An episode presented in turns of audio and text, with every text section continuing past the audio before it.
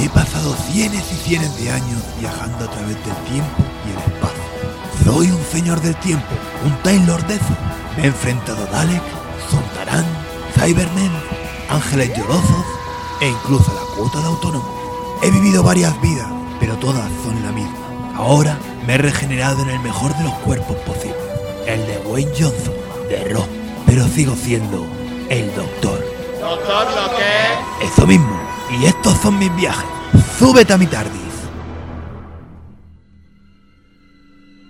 Ahí estaba yo, viajando de nuevo en mi tardis. Ya sabéis, Teian Reality Dimension in Space, o lo que es lo mismo, la cabina azuleza. Ahora tenía un nuevo cuerpo, un cuerpo mazao y espectacular. Estaba preparado para correr aventuras, pero pensé, oye, necesito un companion. No es bueno que el doctor viaje solo. Así que comencé mi búsqueda. Primero se lo pedí a un chavalín de Galicia que parecía buena persona, ¿Pero tú qué cojones te crees que eres, puto trozo de basura? Fuera de mi puta vista. pero me declinó amablemente la invitación. Después se lo perdí a una estrella de la radio. ¡Oh sí! ¡Oh sí! Estoy dispuesto a vivir aventuras contigo. Tengo un top de sitios que podríamos ir. El número 5 al estudio 54 en los 70 con Andy Warhol y toda la música disco a tope. Pim pam pam, pim pam pam, pim pam pam. En el número 4, 4, a la movida madrileña, con Alaska antes de ser facha. Y el pom pom pom pom pom pom pom. Pom pom pom pom. Pero al final lo descarté por intentito es que iba a ser muy cansado, estar todo el rato baile que te baile, así que dejé la búsqueda para otro momento y decidí centrarme en mi primera aventura. Y como en este programa se iba a hablar de magos, decidí conocer a uno de los que decían que era un mago de verdad. Rusia, principios del siglo XX. Vamos a conocer a uno de los personajes más importantes durante la última época de la dinastía Romanov, Grigori Yefimovich. Rasputín, vamos, aquí le tenemos. Oye, ¿qué tal, señor Rasputín? Rasputin, ni qué gaitas. Yo soy Francisco Ibáñez, el creador de Mortadelo y Filemón, el botón es sacarino, rompetrechos, entre otros, claro. Ay, ay, pe- pe- pero perdón usted. Es que me he liado con lo de los magos y me he venido por un mago del humor, ¿eh? ¿Quiere decirle algo a la audiencia de la casa de mi hermano? Sí, que sé de buena tinta que el tronchamula se ha escapado de la cárcel y busca a Filemón para hacerle el aquello. Terrible.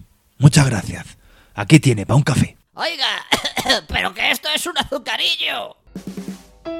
Como iba diciendo, Rusia, principios del siglo XX. Grigori Yefimovich, Rasputín, es uno de los hombres más influyentes de la monarquía rusa. Un tipo al que se le atribuían todo tipo de méritos. Sanador, mago, hipnotizador, político, místico y ojo, aquí es una máquina sexual, chaval. Es que dicen que el colega era un fiera. Algunas fuentes científicas, como los Bonnie M, decían que era amante de la zaraina Alejandra, ya sabéis. Ra, ra, Rasputin, lover of the Russian Queen. También se cuenta que formaba parte de una secta en la que pensaban que, para eliminar el pecado del mundo, tenían que pecar como marranos. Así que se montaba una orgía de todo tipo. Eso sí, luego rezaban, bueno, como los de ahora. Rasputin era una máquina. En el Museo de Rusia aún exhiben su pene y mide unos 25 centímetros, ahí es nada. Aunque claro, no se sabe realmente si es de él. El caso es que, aunque era la hostia, caía mal. Se pasaba la vida en la corte, era muy amigo de la reina y del príncipe Alexei.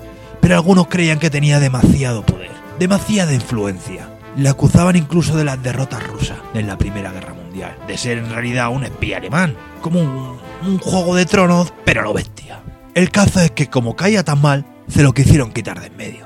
Primero le ofrecieron pasta para que se marchara y volviera a su granja, pero no coló. En la granja no tenía tantas acólitas y él era una máquina de amar, no de arar. Luego le intentaron matar, pero tampoco funcionó. No funcionó la primera y a la segunda ya tal. Aquí estamos ahora mismo, en la noche en la que le van a dar lo suyo, el 17 de diciembre de 1916. Estamos en el sótano del palacio del príncipe Yusupov, que es el que ha organizado la conjura junto a otros grandes duques, y un líder de derechas de la Duma, lo mejor de cada casa, vaya. Han atraído a Rasputin al sótano porque, en teoría, se va a encontrar con la mujer del príncipe, la gran duquesa Irina. Si ya os digo que este tipo era un follarín Ahora mismo Rasputín está comiendo pasteles mientras la duquesa atiende a los invitados en una fiesta que tienen montada. Pasteles con cianuro, eso sí. Pero el cabrón no se muere. Mira lo que dicen los conspiradores. Dimitri, este cabrón no se muere. Se ha puesto ciego a pasteles con cianuro, a copas de vino, y ahí sigue el hijo puta. Pero no se encuentra mal. ¿Qué va?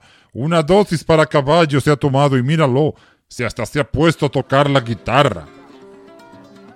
Y si los rumores son ciertos, Dimitri, y si es inmortal, Dimitri, no solo no lo vamos a matar, sino que encima se va a encamar con mi mujer, mi Irina. Y por ahí no entro, ¿eh? El juju de mi Irina es sagrado. Hazlo a las bravas, hombre. Usa la pistola. Mira que si la saco es para disparar, ¿eh? El que la saca para enseñar es un parguela. Pues dispara, coño. Ahí le tenemos, al príncipe Yusupov, que ha usado a su propia mujer de señuelo, pegándole varios tiros por la espalda a Rasputín. Hijo puta.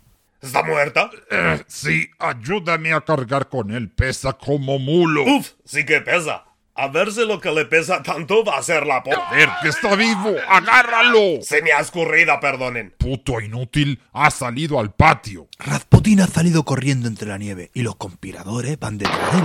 Le van a tratar de acribillar a balazo. Apunta bien. Le he dado en el hombro. Ha caído, dale en la cabeza. ¿Y ahora qué? Pues ahora vamos a esperar a ver si se levanta. Y si no lo hace, lo tiramos al río Nevá, que ahora está el agua para bautizar hijos de puta. Seguro que de ahí no sale. Vale, ahora viene lo peor. Las horas de espera. Nos hacemos unas... Y así fue como murió Rasputín. Cuando encontraron el cuerpo, la autopsia determinó que había muerto por el ahogamiento. Es decir, que ni el veneno ni las balas lograron terminar con el puto bicho. Bueno, eso dice la leyenda. Hay también quien cuenta que en realidad murió de un disparo en el estómago y que todo lo demás es cuento y mito. Pero oye, yo he estado aquí para verlo y te lo he grabado para que lo escuches. O sea que ¿a quién vas a creer?